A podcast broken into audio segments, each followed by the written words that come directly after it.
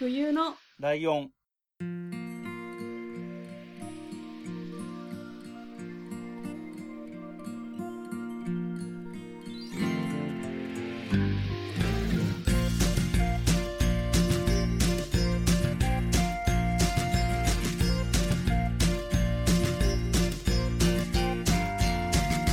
この番組は山梨県出身以外共通点のない2人がそれぞれ好きなことを話す番組です冬のライオン第136回、椿ライドウです。ミカです。よろしくお願いします。よろしくお願いします。それでは前回に引き続きポッドキャスト番組レクリエーションポートを配信されていらっしゃる武藤翔馬さんがゲストに来てくださっております。武藤さんよろしくお願いいたします。よはい、武藤翔馬です。よろしくお願いします。はい、よろしくお願いします。ろしくお願いします。冬のライオンは、と去年、一昨年は全くこのパターンと同じパターンでやってたんですけれども、月の後半にゲストに2週連続で出てもらっていて、うんえっと、1週目はそのゲストの方をご存知ない方もいるかもしれないので、そのゲストの方にクローズアップする回。で、2回目の分、えっと、放送週で言うと4週目とかになる分に関しては、えっと、僕とか、まあ、冬さんとかミカさんとかがやってるように、えっと、相手に対して自分が好きなものをプレゼンするみたいなことをやってもらうっていう、う無茶のね、無茶ぶりをしているんですけれども、うん。でね、あの、これまでもいろんな人がいろんなものを紹介をしてくれてるんですが、えっと、どうですかね？これ結構ね、形崩して来られるゲストの方もいて、うん、うん。あのね、うん最近だと、あの、ガムトークって武藤さん知ってます？なんかちょっと聞いた。かな。昔の板型のチューインガムみたいな形のケースにカードが書いてあって、要するにサイコロトークみたいにトークテーマが書いてあるものなんですけど、えっと、それをプレゼンするんじゃなくて、それをやりましょうって言ってきた人がいて、だからもうそれをそれをひたすらやって終わっちゃったんですけど、その回は。あの、全然必ずしもプレゼン的なことをやってるわけでもない人もいるんですが、一応ね、うんうんプレゼンをお願いしますって言ってて、多分武藤さんは勝手がわからないので、ちゃんと用意してきてくれてるんじゃないかと思うんですが、えーどんなことを今回お話ししていただけるのか。非常に迷いましたよ。あの、ゲストのお話をいただいたときに、えそうか、なんか遊びに行って楽しく、で、なんか、ヘラヘラして帰ってくればいいんだと思ってたら、なんか用意してくださいっていうことだったーんで、うんうんうん。えっと思って。どうしようかな、どうしようかなっていろいろ考えましてね。はい。あの、まあ、最初にお話聞いてた通り、その、なんか進めようかなとも思ったんですよね。あの、まあ、漫画、小説、アニメ、映画のそういう話もいいかなと思って考えてたんですけど、どうしようかなと思って、うんはい。あのまあ実験としてあえて何も持たずに行ってどれだけこう、話し続けられるかなみたいな、はいちょっと悪い遊びもしちゃおうかなみたいなはいの。も考えたんですけど、はい。あの、やりません。ちゃんと考えてきましたはい。あの、前回のね、配信の時もすごく丁寧に素敵に紹介していただきましたし、うんあの、ワールド・イン・ザ・ワーズはい。っていうコーナーのお話も出て、すごく好評だったので、はい。ちょっとせっかくなんで、うん一緒にやりましょうかと思って、お World in the Words。すごいの来た。はい。なんでね、あの、レクリエーションポート、 in、冬のライオン、 World in the Words ということで、はい。どうですか？お二人一緒に試作聖地してみませんか？はい。やってみたいと思います。すごいなんか ワクワクしてきた。あ、本当ですか、はい。よかった。いや、すごいドキドキしてるんですよ、僕も。前回ね、収録した時、あの、緊張すごいしてて、あの、うんちょっと、いい子ちゃんに過ごしすぎちゃったなとも 反省したんでなる、ほど。はい。もうちょっと楽しくやりたいなと思って。はいどうしましょうかね？あの、一音、あからんの一音。どうします？お二人一つずつ選びます？そうですね。えっと、どうすればいいんだろう。えっと、じゃあ一旦一個選ぶとかの方がいいのかな？二つ今言っちゃった方がいいですか？じゃあ一個ずつ選んでやってみましょうかね。そうですね。まあいつもその番組では、あの、くじ引きって言ってカードを引いてやってるんですよ。うん、はいなんでもうそれないと思うんで、それどうやって決めようかなと思って、もう頭にパッと思い浮かんだやつ適当に今、ライドさん50音パッて言えます？なんか思い浮かんだの。えっ、と、じゃあ、冬のライオンの負で。あ、いいですね。では僕今ここ手元に辞書が、そ使ってるのれ、が。あれですよね、はいなんか確か、その辞書がどの辞書かは言わないことになってるんですっけ？あれいや、言ってます？たかな？どうだったかな、まあ、こだわってこう、あ探し歩いたって言ってたのか。そうかはい。なんで、こう、選んでやってみようかなと思ってます。ふ、うふふですね。どれにしようかな。これ僕も一緒に考えたいから、あんまり、なんかパッて選ばないでなるほど。選びたいな。どう、どうしようかな。難しいな。あの、選ぶんで、ちょっとなんか二人でお話ししててもらっていいですか？そうですねえっと、そうか。でもな、ミカさんはな、なんか自分でよく言い方がすごいけど、日本語が不自由でとかいうぐらい、なんかね、日本、国語というか、苦手意識があるんですもんね。そうですね。あそうなんはい。うんうん、で、えっと、この、今、多分、武藤さんが選んでくれてるワードは、二人で協力して答えにたどり着ければいいっていうイメージでいいんですかね。そうですね。あ、じゃあまうずん、一人ずつのを言って、うん。で、お互いそう、あ、なるほどみたいな部分で最終的にこう、答え合体させたりみたいなことも、じゃあ、いい一いかなと旦一人ずつの意見を出してっていうことにしますか。なるほど。そうしましょうかね。はい。えー、どれにしようかな。はい。日本語が不自由な私のためにはい。先に言っていただけあますでしょうか？なるほど、わかりました。ちょっとヒントになるようなね。そうです。そんな自信ないんだ。自信がないですね。はい。よく怒られたので。そうなんですね。よし、じゃあちょっとこう耳馴染みがありそうな、これにしようかな。うん。じゃあ、いきますよ。はい。はい。ライドウさん、はい。ミカさん。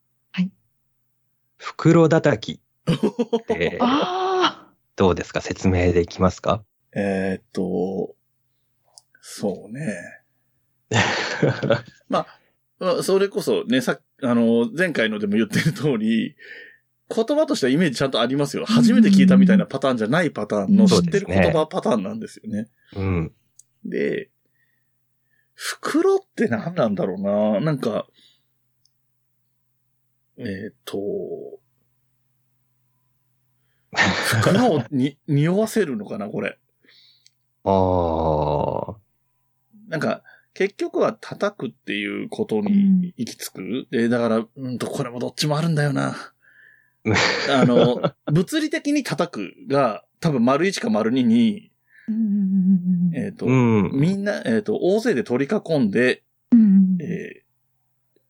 殴る、蹴るなどすることみたいなのが、うん。こうありそうなのと。もう一つが、えっ、と、丸1のように、うん。誹謗中傷を浴びせること、みたいな感じかな。で、そこの、取り囲んでみたい。いなところが、袋っていうニュアンスなのかなと思って、この二。つ、二つとも載ってるんじゃないかなっていうところですね。なるほど。さすが、コーナー好きだっておっしゃるだけあって、その、丸一丸二とか、よくわかってますそうね。ですねなるほどね。うん、そうそう、そうなんです。そういうパターンよくあるなと思って。そうですね。でも、ここでヒントです。うん。はい。丸一丸二とかないです。もあ、ないパターンなんだ。う、ないですパターね。ンですね。そうですね。じゃあ、丸ってなってますね。何々何々、丸。また、丸丸丸みたいなあ、感じです。あはい。ーまたで繋がるんだ、しかも。そうですね。なんで、文章的な説明になってますね、これは。うーんでもかなりいい線いってました。ですってよ。じゃあ、ミカさん、これを、はいじゃあ僕が言ったのをうまく一文にまとめるとかなのかな。どうなんだろう。日本語が不自由なのに。あの、うんあのね、よく袋叩きという言葉の後ろに、に合ううんうんうんとか、袋叩きに合うっていううん言葉として、日本語が不自由な私は認識しているので、はい。やはりライドウさんがおっしゃったように、まあ、多勢に無勢でうん。叩かれるというか、蹴られるとか、まあ、暴力を振るわれる。うんうん。一対、えー一人以上の人数うんうんに、まあたね、袋叩きですから、まあ、叩かれるうん。う。うんんこと、うん。なるほど。うんファイナルアンサー。なんとなくね、言葉のそのニュアンスは、やっぱりお二人とも分かってるんで、その、うんそこからこう、いかに説明するかみたいな作業ですね。なるほど、なるほど。そうですね。もうがっつり僕読んじゃってるな。そうですねとか言いながら一緒に考えようと思ったけど。はあ、はあはあはあ、なるほどですね。あの、これはね、うんあの、キーワードはもう出てます。お二人が話した中に、その、その通りの文言が出てる部分はあります。で、ヒントとしては、うんあの、結構言葉の意味としてストレートな説明になってますね。なるほど。うん。というのも踏まえてお二人の意見を総合してどうでしょう最終的なこう説明、辞書として説明するとしたらの文章を発表お願いしま。すすね。じゃあちょっと。ライド編集長お願いいたします マ。ジか、投げ、投げてきた。えっとですね。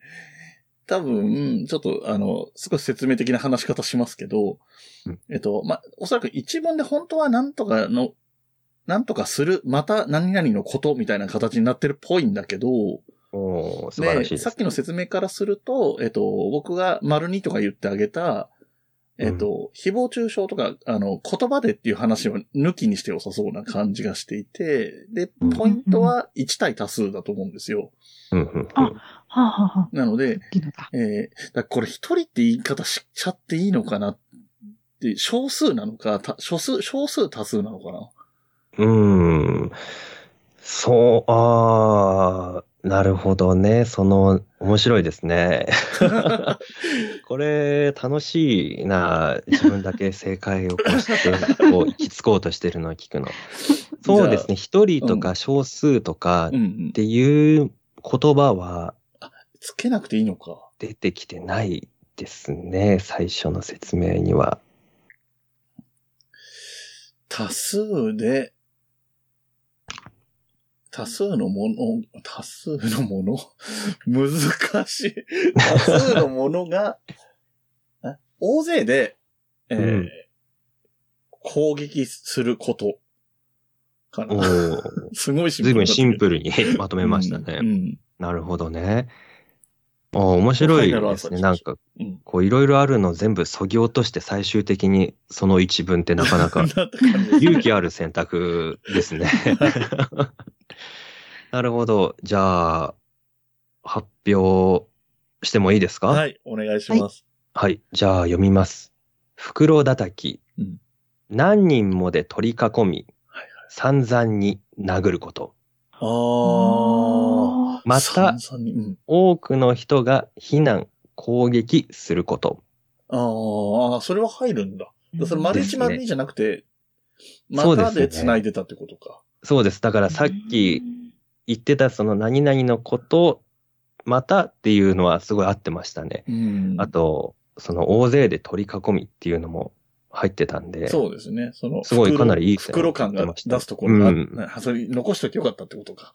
そうですね。素晴らしい。ええ袋叩きにする。世論の袋叩きに合うっていうのが例文で入ってますね。うーん。ああ、そうね。世論の方はだから物理じゃない方ってことですよね。そうですね。ううんん。避難とかの方ですね。ええおー、いいですね。二人で合わせてっていうのも面面白い。ねおーこれなんか、違った方向の意見でなんかそうそう、違うことになるような気はしたんですね、今、その、この、今始めるにあたって。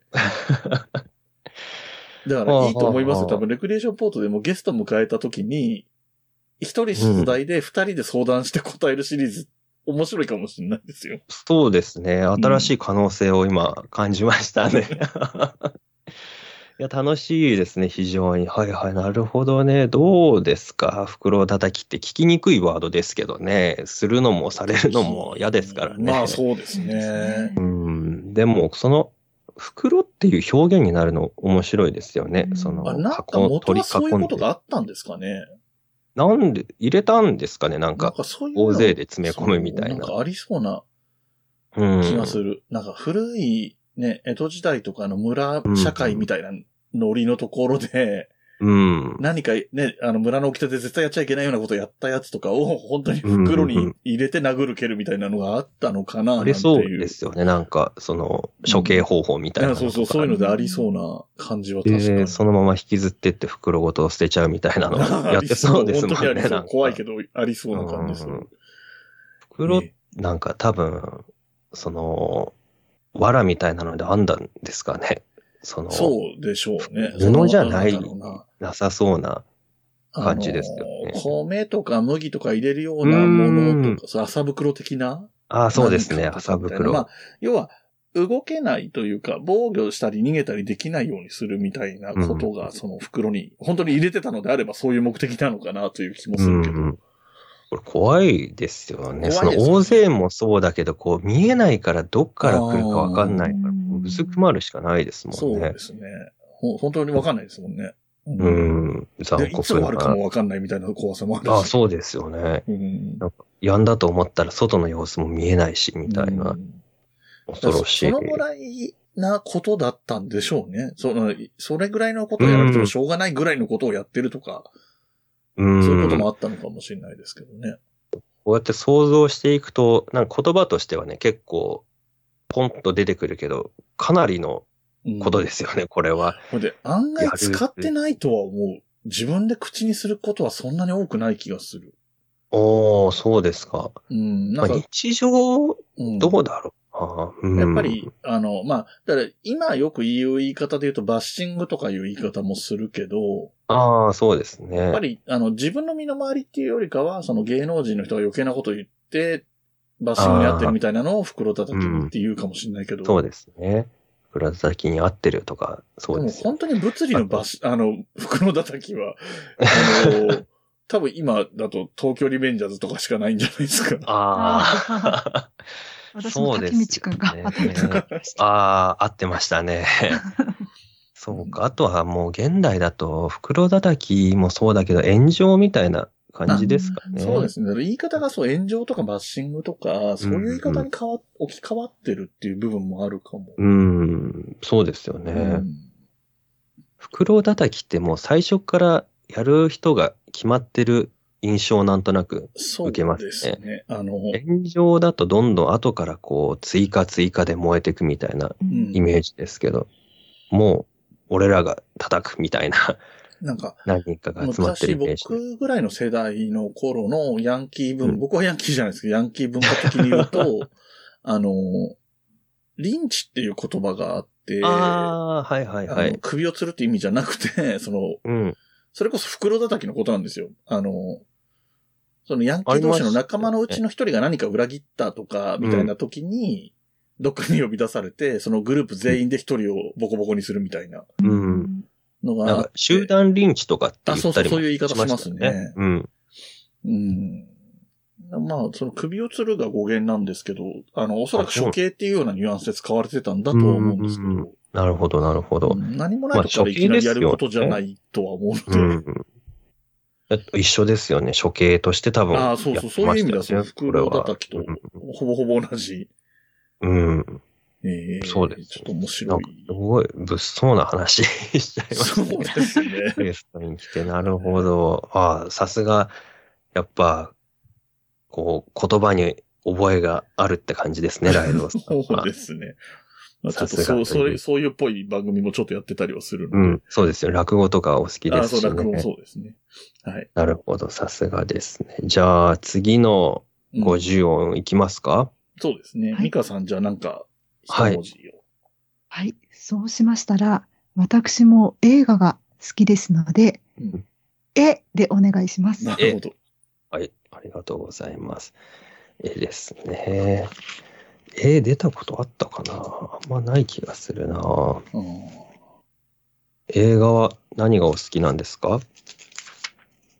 もう話すと長くなってしまうので、あえーコンパクトにまとめますが、そうですね、えーアニメーション映画、3DCG アニメーションうん。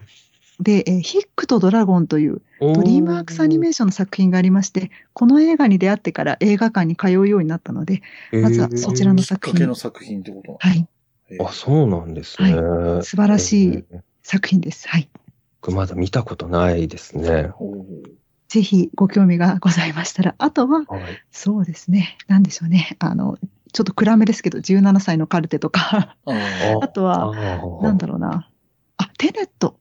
テネット好きでしたね。あとは、スパイダーマン、ノーウェイあをも見てまいりましたね。はい。あ、僕も見ましたよ。あ、スパイダーマン？はい。最新作、はい。はい、見ました。ちょっと話せないですけどね。話せないですねなんか今すごいですもんね。見たばっかりで、みんな何も言えないってなってる。はい。でネタバレ食らいたくないから早く見るみたいな。そうですね。なんか早く見ないと最近だともう、なんか予告とか CM で使われちゃったりしちゃうからね。早いですもんね。はいはい。あ、探さなきゃ。うん話しちゃった。えーっと、どうしようかな。またじゃあお話ししててください、はい二人で。どうでしたか？さっきの、あの、なんだ、袋叩きの答えに向かっていく感じのところは。そうですね。あの、あ、番組でやられてるお二人をうん聞いているときは、ああ、こうやって分かっていくんだというふうに、あの、リスナーとして楽しんでいられましたが、いざやるとなると、そうか。苦手意識が強いから。、そうです。ね。あの、鉛筆の先のようなサイズの小さな脳みそをフル回転させて 話しておりました。はい。ぐるぐるぐるぐるって、はい。でも、あれだよね、ミカさんは、あの何、あんまりね、変に褒めるとそんなことないですって言いそうだけど、英語の方が日本語より得意かもしれない。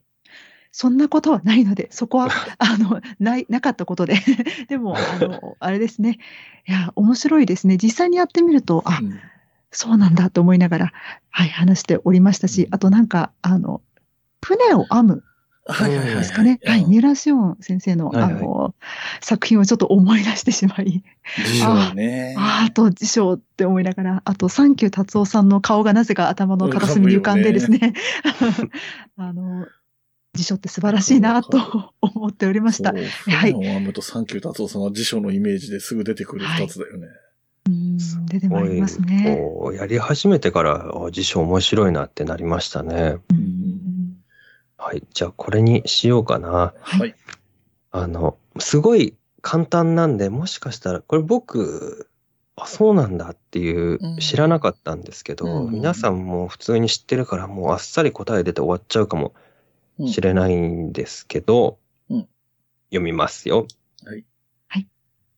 お二人とも、エンストってなんだか説明できますか、えっと、僕は多分、ちゃんと答えられそうなので、ミカさんからお願いします。はい。やってまいりましたね。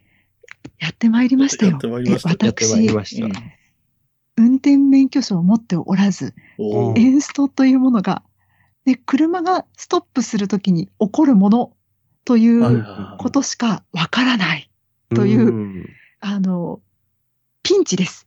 はいはいはいなるほど。いいですね、その説明。ピンチですってすそうごいわかりやすい。ピンチなんだよね、実際。え、これどうなん？でもそれでいいんじゃないかなと思うんだけどな。ニッチもサッチもではないんです。ライド編集長、はいバトンタッチですよ。ははい。当ててくださいね。いや、エンスト自体はエンジンストップの略のはずで、で、それのこと聞いてるんですよねっていう疑問がちょっとかえって不安になってきたんですけど、うんうん。で、えっと、止まる機構の話まで求められてるのかっていうとそんなことないと思うんだけど、一応シフトチェンジするときにクラッチをつなぐときに急激につなぐとエンジンが止まるっていうのが一応構造的にはそういうことなんですけど、うんうんうんえっ、と、なるほどこれはまあ今、今のところは辞書的な言い方をしてないんですけど、うんうんうんなんていうふうにまとめんだろうな、これ。えっ、と、一旦エンジンストップのこと丸でしょうね。んうんうで、その後説明いるのかこれ。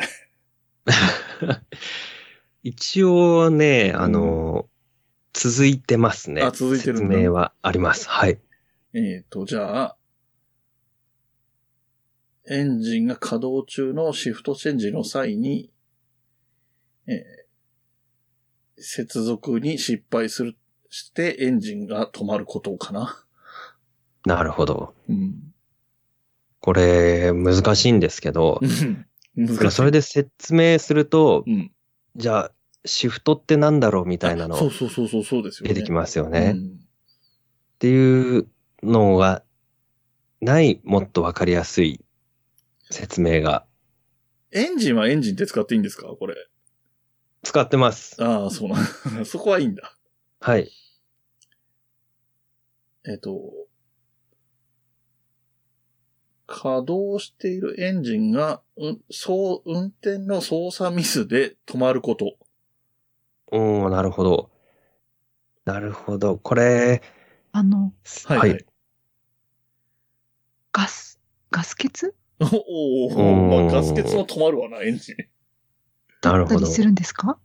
ガソリンがなくなればエンジンは止まるけど、うん、うん、うん。そういうタイミングのことじゃ、時じゃなくてももっと頻繁に起こり得たんですよ、昔の車では。うん、うん、うんうん。あ、で、えっと、オートマでは基本起こらないんですよ。おー、あ、そうなんですね。そうなんです。で、それはそのシフトチェンジっていうのが絡んできちゃうんですけど。なるほど。あ、うんそうかなるほど。僕免許持ってるんですけどね、ペーパードライバーなんで 全然わかんないんですよね。あの、これ頑張れば正解できそうですね。あの すげえ微妙だな。こっからエンジンストップのうん略。は合ってます。うんうんうん。その後は、じゃあエンジンストップについての説明みたいになってますね。エンジンストップってなんだろう？みたいな。と、ギア？ギアは使っていいですか？ギアは出てきてないでないんだ。すね。じゃあそこはやっぱ喋んないんだ。シフトチェンジとかギアがどうどうこうっていうのは言わないんだ。そうですね。出てきてないですね。エンジンは出てきます。エンジン？何々することによりエンジンが止まることだな。そうすると。うん。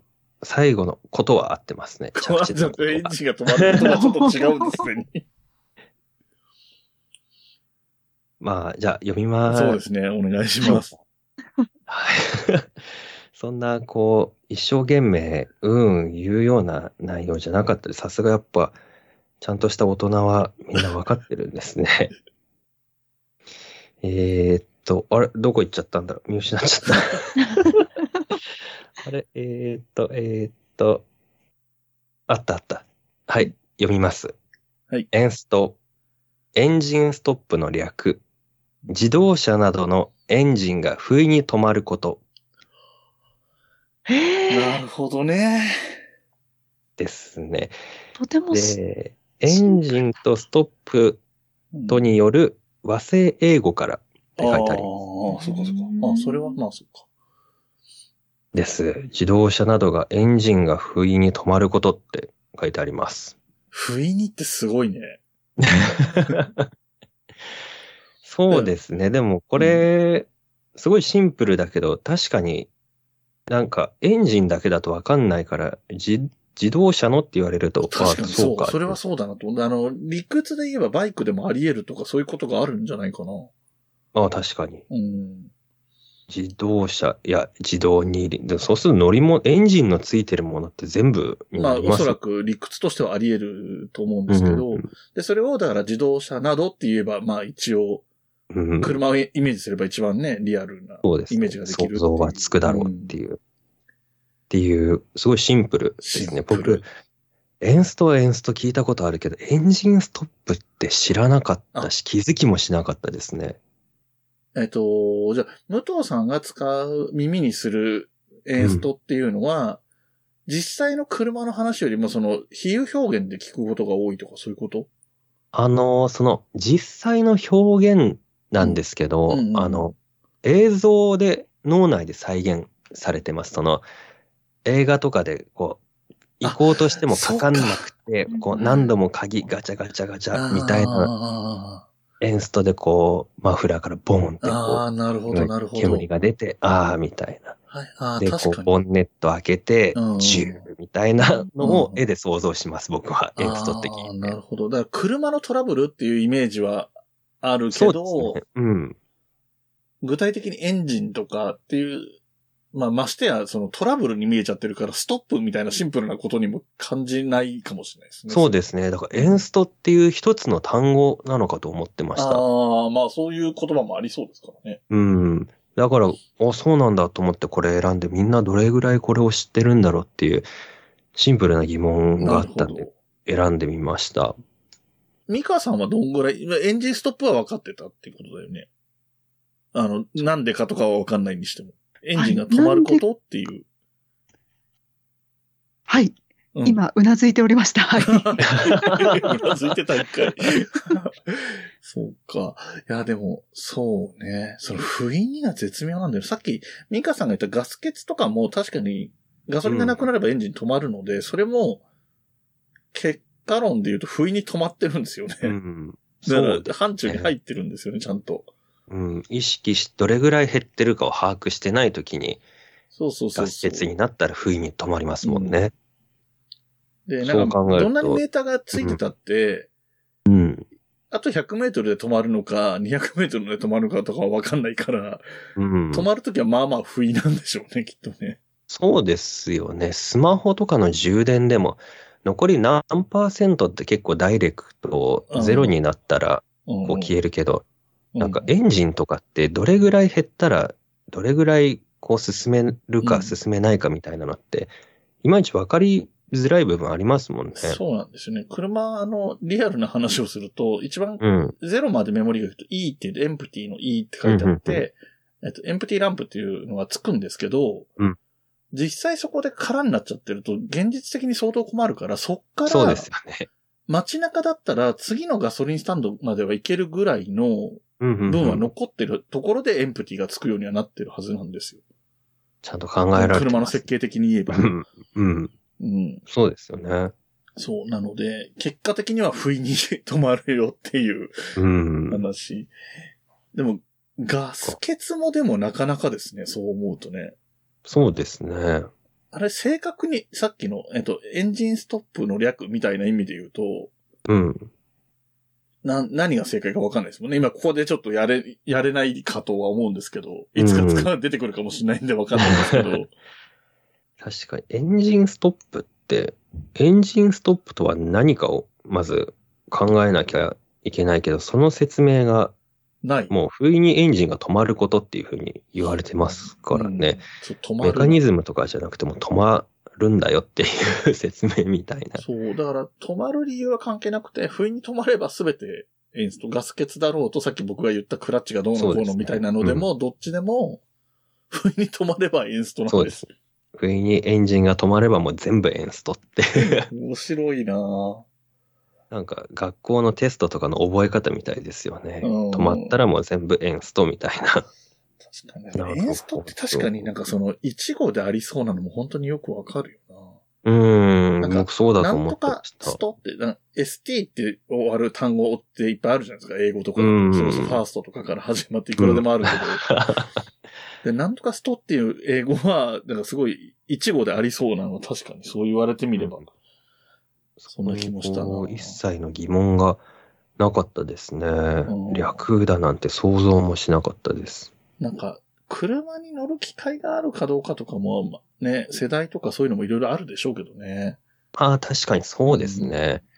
車大好きな人だったらすぐピンとくるし、うんまた世代によってね、車めちゃくちゃブームの時とか、あと最近だともう全然車なんか欲しくもないみたいな人多いですしね都市部と田舎でも全然違うので、車の必要性ああ、そうですね。うん、うんそうですね。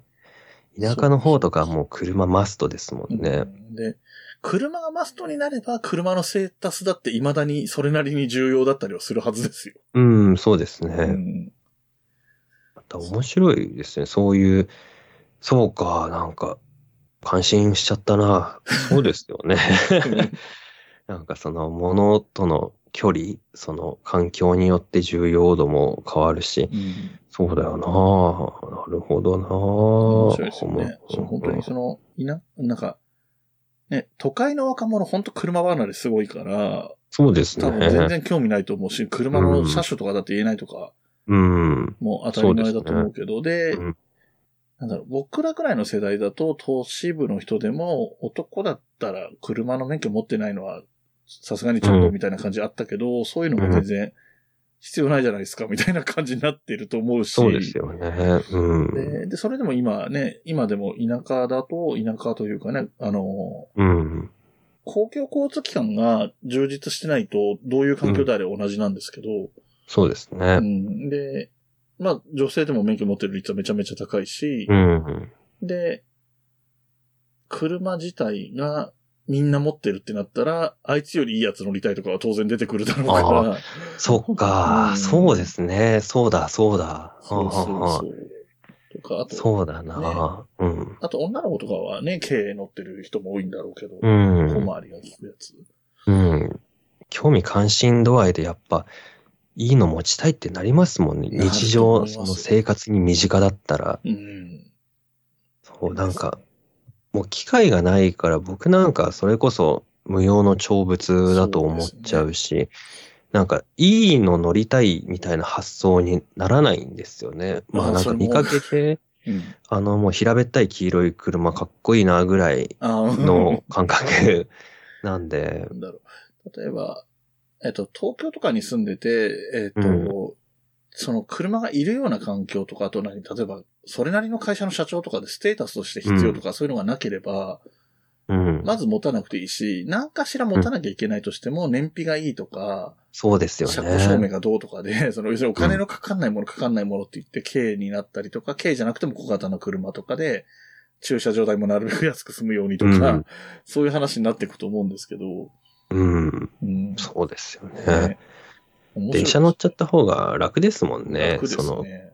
便利。あの、うん乗る、乗る、乗れるならばっていうか、うんその車でしか行けないってなったらもうね、生活に直結してるんで、まず車の免許取りなさいみたいになりますけまあど。都市部は車で移動した場合、駐車場でまた、を探すとかでまた苦労するみたそないうなことんですよがあるから。ね。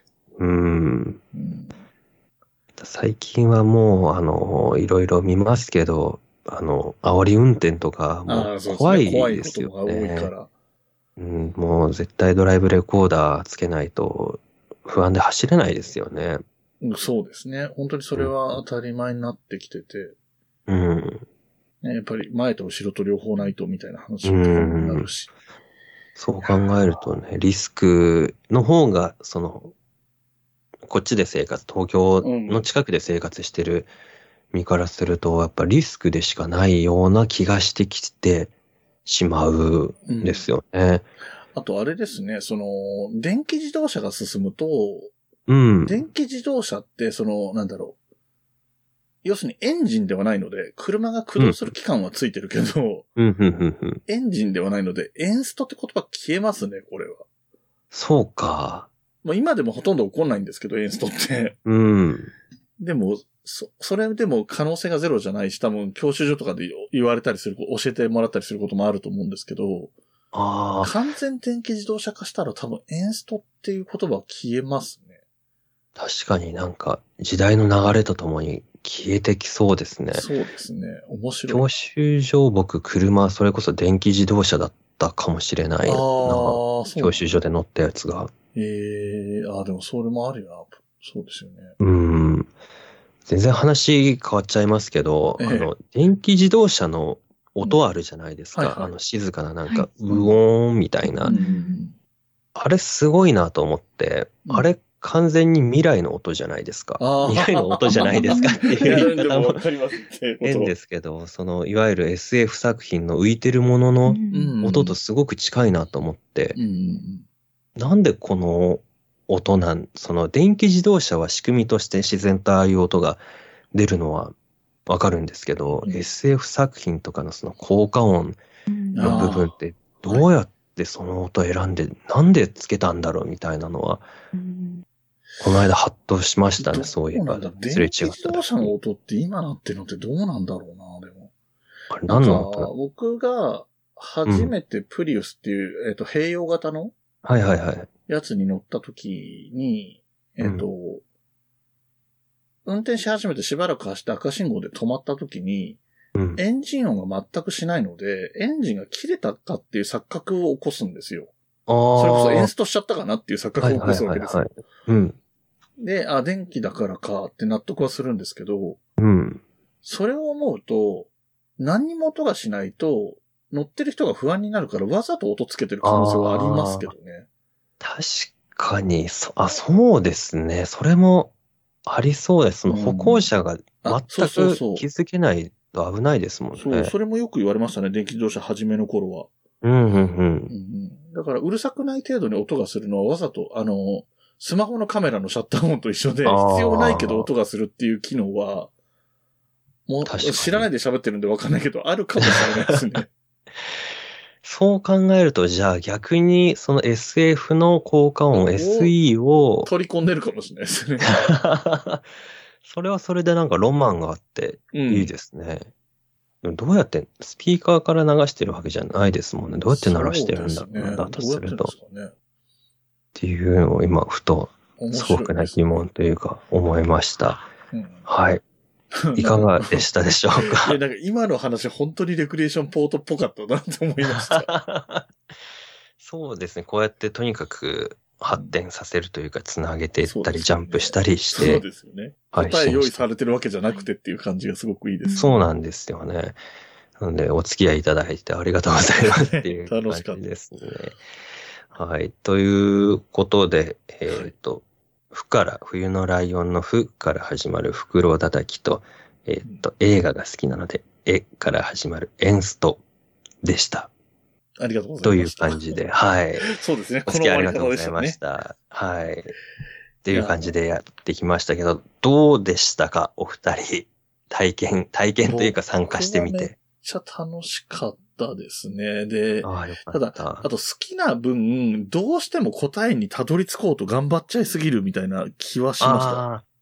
わかります、わかります。もうちょっとほどほどで諦めてもいいのかなっていう気は、後からすると思うんですけど、確かに、あれいらなかったなとか、ここで。もうこの間諦めればいいのに多分これ、あの、編集の時聞いたら諦め悪いなって思うだろうなって今思ってます。そこもまたね、後でこう、聞き返してみて、自分でこう、面白い部分だったりするんですよね。そうですね。うん。ですね。あの、最後にお話があったエンジン音について、うんうん。あの、す大変興味深くて、うん今ですね、あの、スカイプの方に記事を送らせていただいたんですが、はい。BMW の新しい電気自動車、まあ、EV と呼んでいいんですかね、うんそちらはエンジン音の代わりに映画音楽の巨匠が作ったサウンドを鳴らして走り出すということで、ハンス・ジマーが手掛けた音を鳴らすというような記事も、あの、ワイヤードさんの方で公開されていらっしゃるようですので、やはり先ほどのあの武藤さんのあの疑問からのお話でしたが、あのすでにやはりですね、あの考えていらっしゃる方がいるということがあの分かりました。はい、非常に素晴らしいあのお話だなと聞きながら、どこかにね、そういったそういったあの話ないのかなとお調べしたところ、そういった記事も出てまいりましたので、ご興味がある方はぜひ、えー、冬井さんが今回の回が配信される際には、ツイッターの方にこちらのえ記事のリンクもはい。はい、ツイートさせていただけたらと存じますので、はい、よろしくお願いいたしますありがと。うございます。そうか、ハンス・ジマーか。小宮さんがハンス・ジマーすごい好きなんですよねあ、。そうなんですか。そうなんですへよ。ーあれですね、クリストファー・ノーランの作品とかうん結構担当したり、もうハリウッド作品いっぱい担当してますもんね。そうですね。そうか。インターステラーとか、最近ですとうんデューンですとか、うん。インセプションなども、ですよね。はい。もう完全に寄せに行ってますね。じゃあ車が SF の方に。そうですね。そうですね。未来っぽい音にしようみたいな。うんそうですよね。そうですねちょうど今、武藤さんがまさにおっしゃったような内容が、あの、ハンス・ジマーさんが考えていらっしゃることのようですので、もしよかったら、はい、面こちらの記事も読んでいただけたらと存じます。はい。ありがとうございます。はいそううんすいません。面白いな面白いですね。うんあの、効果音とかすごい好きなんですよ、アニメとかの。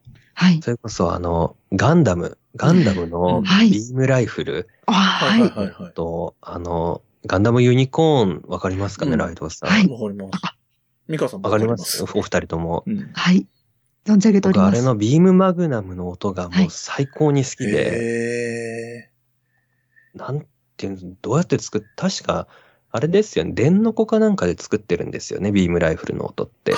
そうなんだ。電の子か。なんか電の子スイッチオンにした時のギューンって回転する音を使ってなんか加工してるみたいな、あ加工してね。ああ、なるほどね。うーん。なんかで見た気がしますけど、なんか、ね、やっぱ効果音だけで作品ぐんと変わりますもんね、ビーム。それこそ、うん、ライトセーバーとか、スター・ウォーズの、そうですよねもうだからそ高ですよね。なんだろう、ガンダムのビームサーベルとライトセーバーって見た目似てるけど、音が全然違うじゃないですか。全然違いますよね。面白いところですよね。そううん。その、だから何かしらのリアリティみたいなものがあるんでしょうね、作ってる側うんに。これはどういう仕組みで、どういう音が出て、うんどういう風に動かすと、こういう風になるみたいな、うんそういうのもこう面白いなと思って面白いで。すよね。あの、うん僕はそんなに詳しくないですけど、まあ有名な話は、あの、最初のゴジラが、うん。の鳴き声がね、バイオリンで作って逆再生してんだっけな。回転数変えてるか逆再生してるかなんかそんなことを聞いた気が。ああ、すごいですよね。うんその生き物の声までっていう。あれね、あのあのデカさの生うん物、で、しかもおそらく爬虫類みたいな謎の、うん生巨大生物がどう鳴くかっていうのをイメージで面考白いですよね。面白いですよね。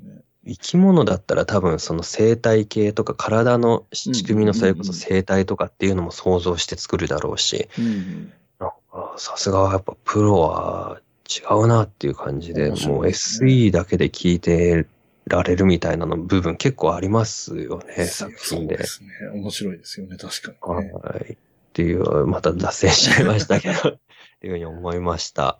はい。失礼いたします。ゴジラの鳴き声についてなんですが、うんうんおそらくコントラバスかと存じます。コントラバスかなるほど。そうか。ああ、そうなんか。そうね。低さ的にそうか。ほんほんほんうんなんかすごい、アシスト AI みたいにすぐすってこう情報をくれるんですね。すごい。すごいです、ありがたいあの、僕もこれ、あの、一緒にやってますけど、僕もこれ初体験なんですごい面白い。ああ、そうなんですね。ああ、そうか。コントラバス、ああ、その着想がすごいな、やっぱり。なるほどな。なんかそういう、なんかそういうのも作ってみたい気もしますよね架空の何かで、うんこれはこういう音とか鳴き声みたいな。ああ、それも面白いですね。うんうん。なんか、どうですか？どう、どうや、どういう感じでやればいいのかまだわかんないですけど、はいはい、はい。お題を作って、いろんな人が自分なりに音作って送ってくるみたいなコーナーとか面白そうですけどね。そうですね。冬のライオンのラジオンくんでしたっけ、はい、はい、ラジオくん。の鳴き声とか募集したらどうですか？あそうですよね。そうそういうこと、まさにそういうことですよ。そういう感じで、うんうん音をみんなが自分なりに作って、そのね、あの楽器使うでもいいし、自分の声を加工するでもいいし、いろんな形で音を作るって。今特に我々は配信する側になってるから余計そうだけど、うん。あの、配信してないともう実際には音を、し音を取って加工するって、割とね、簡単なアプリとかでもできるので、そうですね。うん面白そうな気はしますね。うんうんそうです。ぜひぜひ、や、なんか募集 してみたいです考えてね。うん。いいですね。あ面白そうだな。ちょうどね、ポッドキャスト向きですしね。そうですね。音だから。音でっていうね。うん。なるほど。ミカさんはアシストいっぱいありがとうございますなんですけど、とんでもございません。はい。ゲーム的な意味ではどうでしたか？楽しめましたか？はい。楽しかったです。あの、小さな鉛筆の先の脳みそをぐるぐる回転させて。楽しかったですね。はい。また、で体験してみると、うんよりレクリエーションポートさん、ね、土曜日0時から配信された時に、また最新回聞いた時に、今度こそ当てるぞという気持ちで。聞くことができるのうんで、貴重な体験をさせていただいてありがたかったです。武藤さんありがとうございました。ああ、いえ、こちらこそありがとうございます。はい。えっ、と、今、えっ、と、ミカさんの方から配信日時のご紹介がありましたけれども、これでまた、えっ、と、無道さんの方から番組の概要、まあまあまあ、今回ね、メインでやってるのがそのうちの一コーナーの話だったんですけど、えっと、そうですね。うんどんな感じの番組をやってるのかっていうお話をまたいただきましょうか。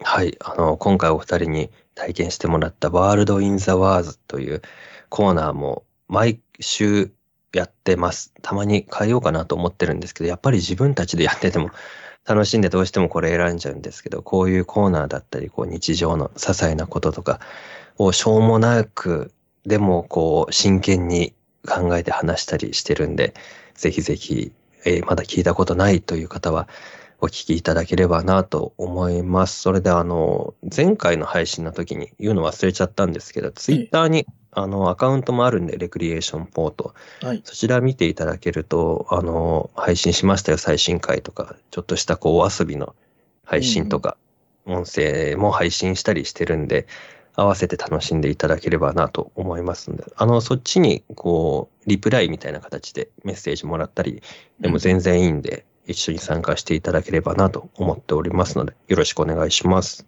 あと、あれですね。えっと、ハッシュタグは、うん。えっと、そうですねカタカナ表記で、レクリエーションポートでいいんですっけ、はい、そうです。今、それだけですね。うんハッシュタグ、カタカナでレクリエーションポートでやってます。そうですよね。これ、はいえっと、多分正式な番組タイトルは英語表記だと思うんで、なんか、そうですね。ちょっと探すのに、て最初の頃は手間取ったりしたんですけど、でも今は普通にカタカナ検索で見つかるんじゃないかな。なんか、そうで、あのーどうやって聞くのが一番いいんですかね。すごくこう、自分たちもそれで悩んでたりするんですよね。でもこう、アナリティクス的なのを見ると、うん。こう、今のところアンカーが多いのかな、みたいな。あー Spotify とか、そうへーまあ、Apple Podcast とか、どうだったかな？忘れちゃったけど、あの、まあなんか、何かしらね、調べていただければ見つかるとは思うんでそう、ですね。レカタカナでポートまで行くと、多分そんなに他のと被らない長さになるので、実数的に。そうですね。うん。なんで分かりづらかったら、ツイッターで調べていただいて、ツイッターの入り口が一番わかりやすいかもしれないですね。そこから飛びやすいですね。もっと分かりやすい、いや、分かりにくいな。分かりにくいのが、一応僕、ウェブサイトありまして、私、武藤昌馬の。はい。で、そのウェブサイトにも、ポッドキャストのページがあるんで、そこからも一応聞くことはできるんですけど、普通に、あの、ツイッターで、レクリエーションポートって打ってもらった方が分かりやすいと思うんで、そっちから見ていただければなと思います。はい。はい。では、冬のライオンのお便りの宛先もお知らせしていきます。えー、冬のライオン宛てのお便りの、えーメールアドレスは、huyunolion.gmail.com です。ツイッターで、などでね、ツイートしてもらうときのハッシュタグは、冬のライオンの方はすべてひらがなで冬ライとなっています。冬のライオンのホームページ、公式公式というかサイトの方からも、えーメールフォームのリンクがありますので、そちらもよろしければ使ってみてください。えーっと、まあそんなところでいいかな、今回は。はい。ということで、えーっと、今回、え2週連続で、レクリエーションポートの武藤昌馬さんにおいでいただきました。ありがとうございました。はい、ありがとうございました。はい、えーこの番組の楽曲提供はカメレオンスタジオエンディング曲はハルさんでハッピーターンそれではまた次回ごきげんようごきげんよう。ごきげんよう。部屋に